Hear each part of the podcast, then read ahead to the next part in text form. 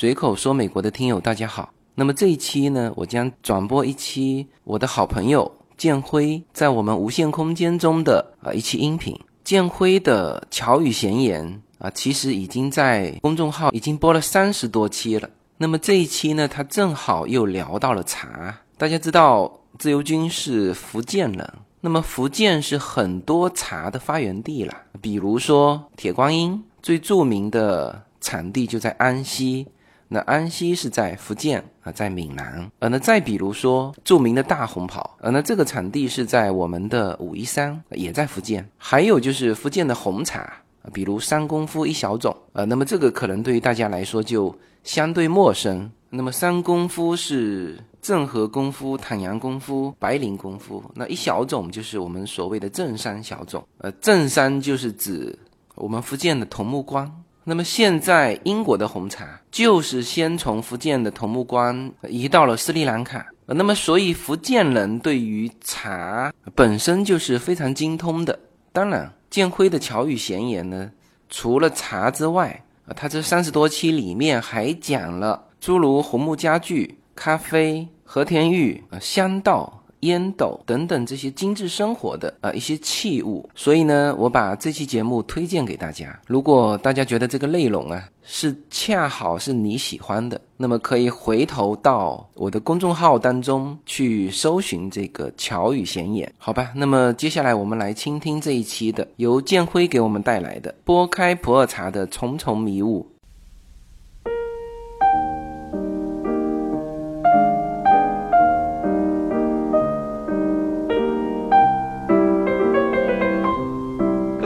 大家好，欢迎大家来到巧语闲言。这集跟大家聊普洱茶。我不是普洱茶行业的从业者，也不是茶专家。我的老本行是古典家具。那我聊普洱茶，完全是从消费者的角度来聊，因为茶叶是我最大的一项业余爱好。我从九一年开始喝铁观音。喝了十年左右，后来就不怎么喝铁观音了。其中的原因，在咱们巧语闲言前面的节目里，我已经详细讲述过了。那近十几年来，喝福建武夷山的岩茶是喝的最多，其次就是普洱。我接触普洱是从九十年代末开始的，算下来也有二十几年的时间了。我在前面的节目里有讲过，九十年代的时候，我最爱喝的茶是福建安溪的铁观音。现在最爱喝的茶是福建武夷山的岩茶，也就是以大红袍、肉桂、水仙为代表的。如果细分起来，有一千多个品种的武夷岩茶。因为不管是铁观音。还是岩茶，都属于乌龙茶的系列。乌龙茶是半发酵茶，也是制作工艺最复杂的茶叶。那我们都知道，喝茶喝的是天人合一，也就是好的天时，结合当地的好的环境、好的土壤，再加上我们一代一代有传承的极其复杂的制作工艺。那总结起来，就是乌龙茶，除了生产环境要好，这是先决条件以外，乌龙茶主要喝的是人文，喝的是工艺水平。那我们这一集要聊的普洱茶，它的制作方法非常简单，或者说非常原始。那我们喝普洱茶喝的是什么呢？总结起来也就一句话。喝普洱茶，喝的是生态。这里我们就要引出一个核心的重点了，也就是说，普洱茶除了在制作工艺上是人工干预最少的制作方式，并且在茶树的种植和生长的方面也是人工干预最少的，而且是越少越好。最好的普洱茶原料，也就是在深山老林里面，它是自由生长的。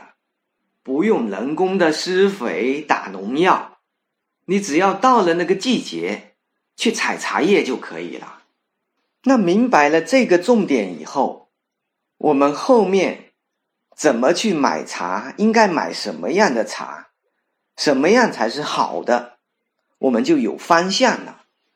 大家经常会看到万亩茶山的照片，不在行的朋友可能会认为这样的万亩茶山啊非常壮观，看到以后呢很震撼，认为。这就是能采出好茶的茶园呐，但是我的看法正好相反。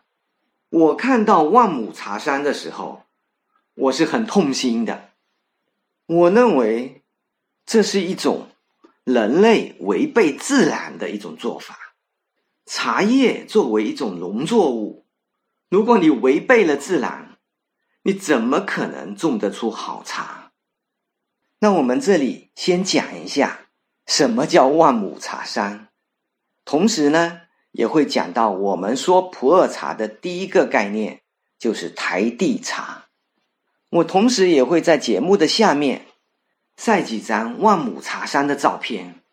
这些万亩茶山有个共同的特点，就是整个山头上全部都是茶树，没有其他的植物。跟茶树一起混生，换句话也就是说，是先把山上的树全部都砍光了，然后整个山头上全部种茶叶，没有任何其他的植物。那在我心里，什么样才是好的环境呢？应该是有许多植物混生的，山上是应该有树的，越接近于。原始生态的那种环境，越能种出好茶。那当然，万亩茶山的茶，也就是台地茶。当然，我们这里说的万亩哈，有的哪怕没有万亩，它就几百亩、几千亩。那如果他把山上的树都砍光了，通通种上茶叶，那这也不是一个好的生态。那我们现在讲一下什么叫台地茶。台地茶也就是梯田，梯田就是一个一个的台阶，台地就是台阶。因为种茶呀都是在山上，它不可能像平原种水稻一样是一马平川，它在山上，它只能做成梯田，因为茶叶都是种在山上。那当然只能把山开垦成梯田，一层一层的来种茶。那本来这个做法是很好的，问题就出在他把山上原来的树都砍光了，没有大树的遮阴，茶树的生长也会有很多的问题出来。我们前几集讲过武夷山的岩茶。那个生态环境也是一流的。武夷山的茶农也是在山里种茶，也是把山开垦成梯田，但是他们并没有把山上的树通通砍掉，也就是说，他们并没有破坏生态。那茶树和大树啊，其他的植物啊，混生在山上，尽量多的。去保持原有的生态，生态的好坏是决定茶叶品质的先决条件。那云南的台地茶，它也分好几种，也就是说，最差的，就是山上光秃秃的没树，只有茶叶，这就是最差的一个生态环境。那也有的台地茶，它是跟大树混生在一起的。那这种的生态环境呢，就要比刚才说的那种要近了一步了。那同样都是台地茶，它们的生态环境也是有差异的。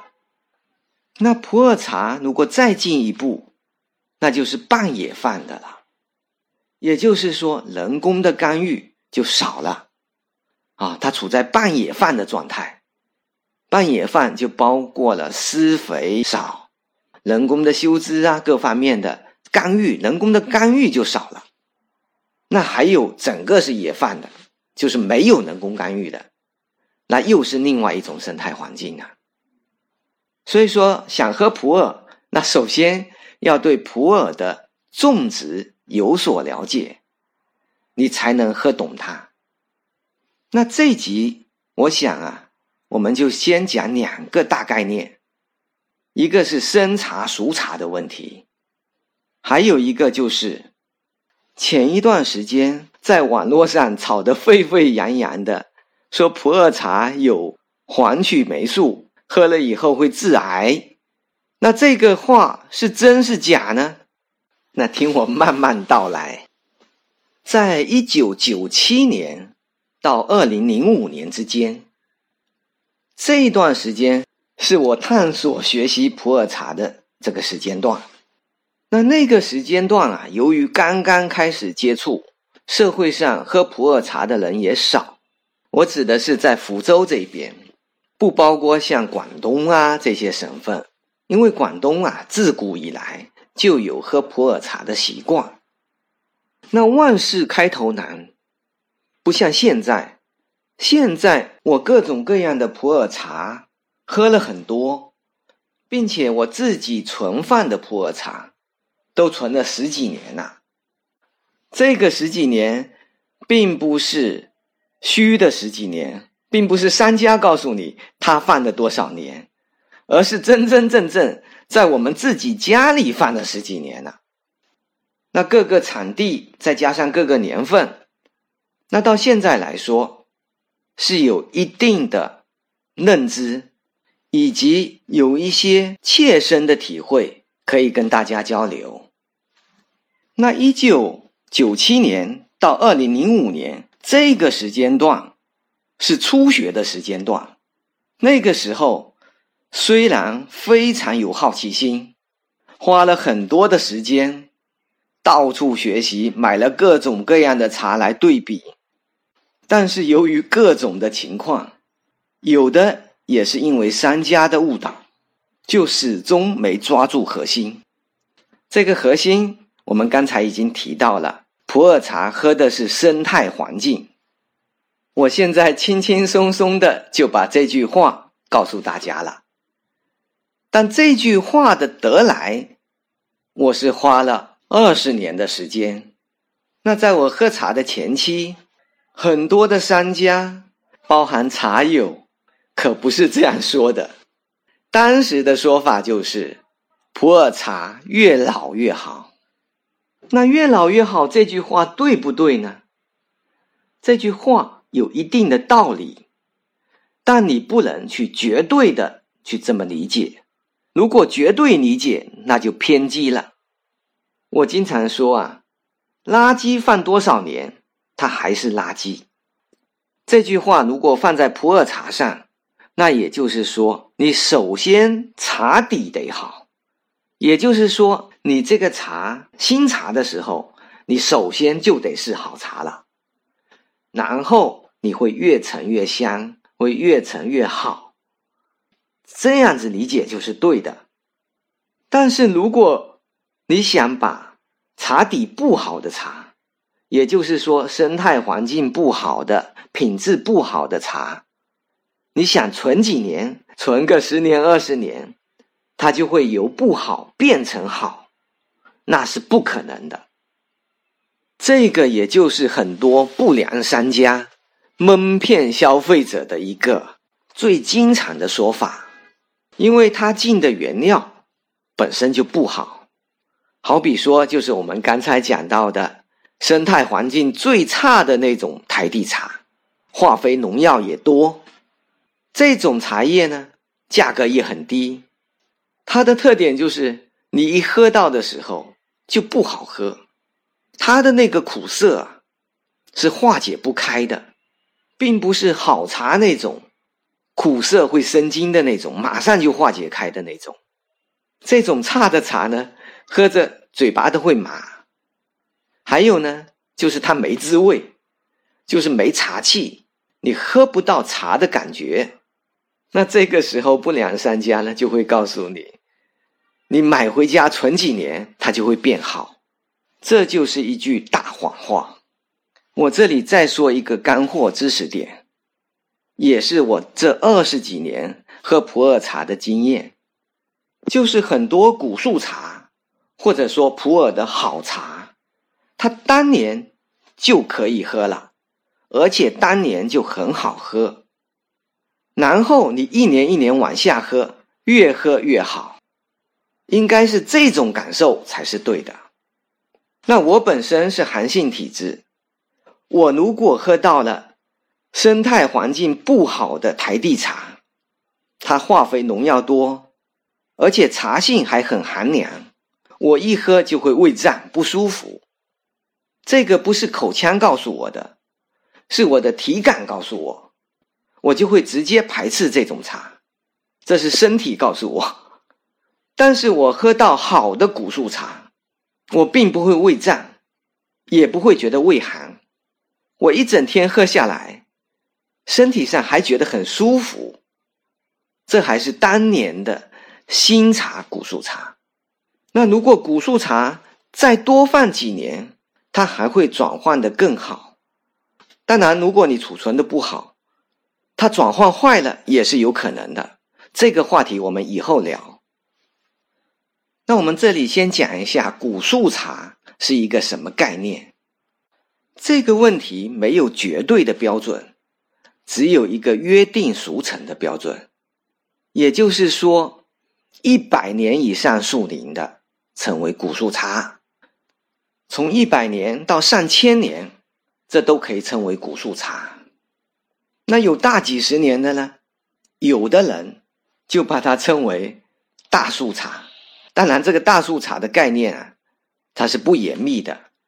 也有的朋友呢，就很不认可大树茶的说法，因为大它也有代表了那树到底多大多高啊？那树林到底多少算大呀？那大树茶这个概念，就是部分人接受，部分的人不接受这个概念。那古树茶，我们刚才讲的，一百年以上。到乃至千年以上，这都是大家能接受的。那按我个人的感受，古树茶当然好啊，我也爱喝古树茶。但是几十年的茶，如果它的生态环境好，它的质量也是很不错的。这里还有一个知识点：有的人以为所有的古树茶都是野生的，这个想法是不对的。野生的茶也有，但是数量非常少。多数的古树茶也都是人工栽培的。那我们讲完古树茶的概念呢，再讲一下老茶这个概念。老茶它跟树林就没有关系了，也就是说，不管你是上千年的树林，还是十年的树林。做出来的茶叶呢，做成成品以后，或者说压成饼以后，存放了多少年？老茶指的是存放的时间，你存了十年、二十年、三十年，这个称为老茶。那如果是千年古树茶，当年刚刚做出来的，那也不能称为老茶。那当时啊，在我喝普洱茶的初期。社会上呢，就有许多的商家，就给了这么样一个误导，说是老茶最好，因为在我喝茶的那个时间段啊，很少去把这种生态环境好的茶单独拿出来做，它跟现在不一样啊，现在是很细化了，哎，这片山头的这个茶园的，它单独做了。甚至单独到过分了，都做成单株了。也就是说，这一棵树上采下来的茶，单独分开做，叫单株。那其实啊，单株这个概念，我觉得并不是一个很好的做法，因为茶树就说都有长短嘛，它需要互补。它有的这个茶树它有这个优点，那个是它的缺点。那另外的茶树呢，正好是互补的。那在一个生态环境里面，树林相近的这种茶树，如果混采，口味啊未必比单株差。那当时啊，一九九几年那个时间段呢，也没有把好的原料单独剔出来，啊，就都是按照几级料几级料，多数也都是台地茶，就混在一起。也就是说，那个时代的茶青的等级，其实不如现在来的高。那当时的那个混，它是把很多不同等级的，它混起来了，做成大量的茶，跟刚才我讲的把小片的古树茶那个混起来的，跟单株去对比的，这两个概念是不一样的。那当时啊，我们为了去找老茶，去找好的老茶，我一个朋友呢，在国内呀找了一大圈以后，还跑到香港去找，最终我们得出一个结论，就是市场上大多数的老茶，其实都是湿仓茶。好了，这里提到了湿仓茶，湿就是干湿的湿。仓就是仓库的仓，湿仓茶是本集的一个重点。有关于黄曲霉素致癌呀这件事情，就跟湿仓茶有关系。那在当时啊，也就是一九九七年到二零零五年，大致是这个阶段啊。我们在找茶的过程中，发现了。非常多、非常多的湿仓茶。这里我们先把湿仓茶这个概念先讲一下，也就是说，当普洱茶已经做成成品以后，好比说压成茶饼啊，或者压成茶砖啊，已经都成品了，然后把它放在湿度很高的仓库里面，温度高、湿度高。甚至还要在上面洒水，更有甚者是撒药。那他为什么要洒水洒药呢？就是加速它的陈化，把一两年的新茶，通过几个月的时间，把它做成像十几年、二十几年、三十几年的老茶。也就是说，湿仓茶。他人为的去营造高湿的环境，就是要造假，就是要把新茶，有的是几块钱的、十几块钱的这样一饼的新茶，要人为的伪造成几十年的样子，然后卖你几千块甚至几万块。那有一些茶友啊，自认为高大上，说自己呀。要喝就喝二三十年的老茶，新茶他连碰都不碰。我听到这样的话，觉得可笑至极。首先，他就不懂得什么是好茶，更何况啊，二三十年以上的老茶本来就很少，他喝到的很有可能就是湿仓茶。我们都知道。私仓茶是那些不良商家他有意做出来的，他在私仓的过程中就有可能滋生像黄曲霉素这样有毒的这些霉菌，因为我们都知道，普洱茶如果正常的制作、正常的储存，它是不会产生有害菌的，它的菌。都是对人体有益的，是属于有益菌。那像黄曲霉素这种有害菌呢，只有在条件不正常的情况下，也就是说在失仓的条件下，它很有可能产生黄曲霉菌，以及其他还有很多种的对人体有害的病菌。那这些人喝了这个失仓茶，喝完以后老是拉肚子。他们还会自圆其说，说：“你看，我这是排毒啊，其实啊是喝的拉肚子啦。”那湿参茶这么可怕，我们有没有办法鉴别它呢？我这里跟大家说几招，是我的心得。首先，你喝到那种茶汤里面有樟香味的，樟是什么樟呢？就是樟木、樟脑丸那个樟。如果带脏香味的茶，你就要小心。我们可以这么说，带脏香味的茶并不都是湿参茶，但是湿参茶它一定是带脏香味的。那其次呢，它还有一些霉味，你总感觉到这个茶汤里面有闷闷的那种不正常的味道，发霉的味道。这个只要你细心，也能够体会得出来。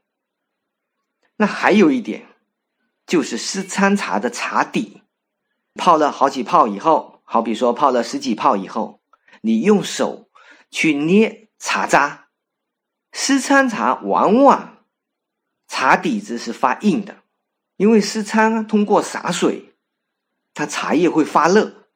那茶底子发硬呢，就好像烧焦的那种感觉，你摸上去是硬邦邦的，这个就很有可能是湿参茶。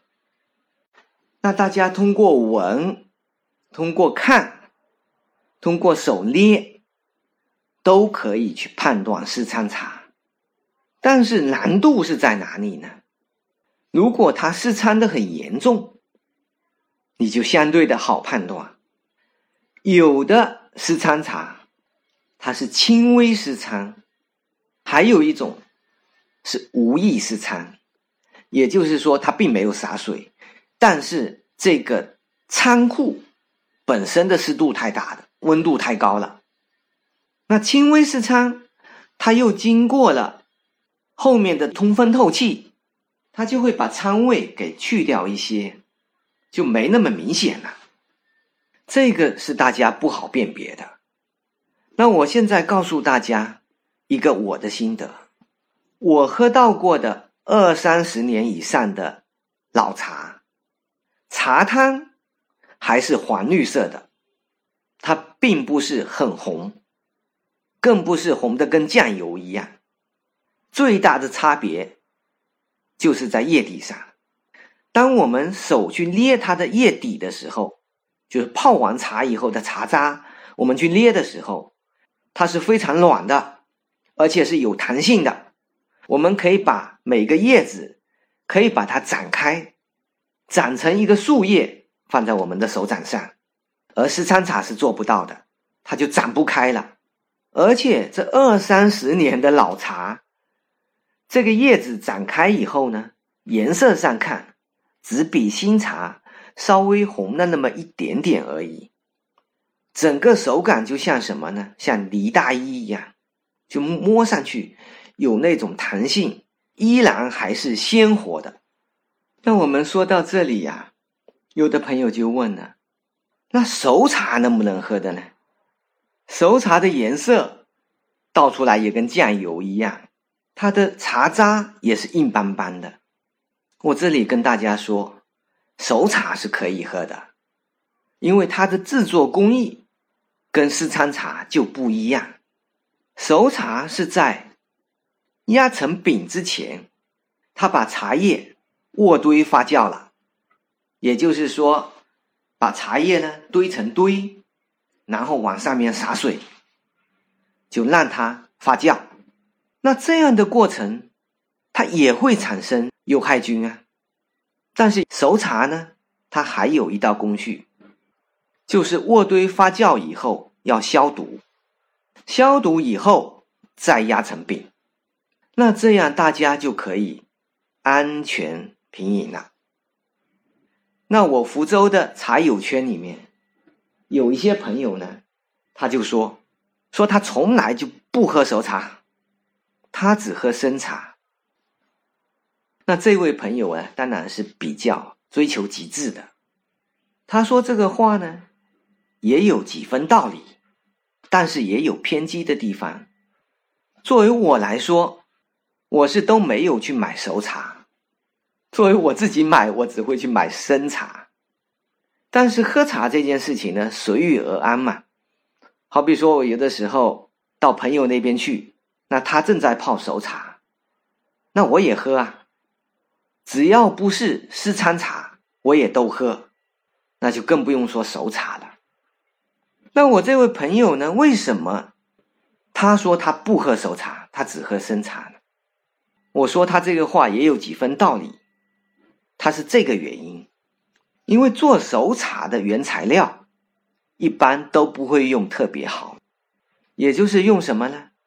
台地茶，甚至还不是头村的，会用到夏茶，或者二春的茶，或者秋茶，因为我们都知道普洱茶头春的茶质量是最好的，那他把最好的拿来做生茶了。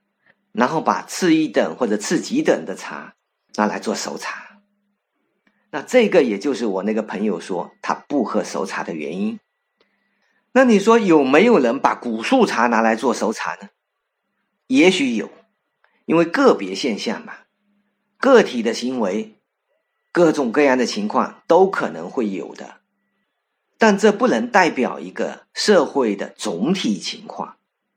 这么做的人可能不到万分之一，如果说准确一点，不到十万分之一、千万分之一。所以说，你要去买熟茶，你想熟茶里面还有古树茶的，这个机会是很低很低的，几乎没有。熟茶的原料基本上就是台地茶，也就是生态环境相对来说是排在最末一等的那种台地茶。一般是熟茶的原料，那大家可想而知，熟茶在质量上跟生茶对比的话，它是要低一个等级的。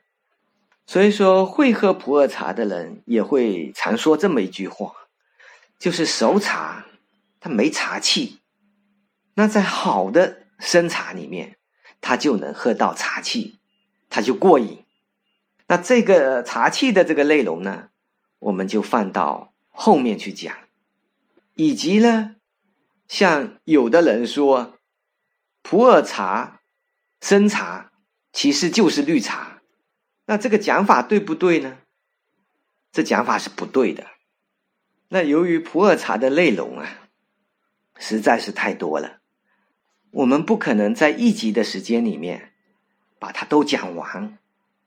如果大家喜欢听的话，那我就把它分几集来讲，尽量把我这二十几年喝普洱茶的心得，我都把它讲出来，然后也希望其中讲到的一些知识点能帮到大家。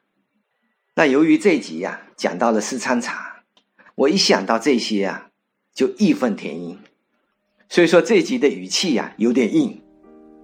我想后面如果聊普洱茶的品饮的话。那就会轻松的多。好了，那这一集就先到这里，谢谢大家。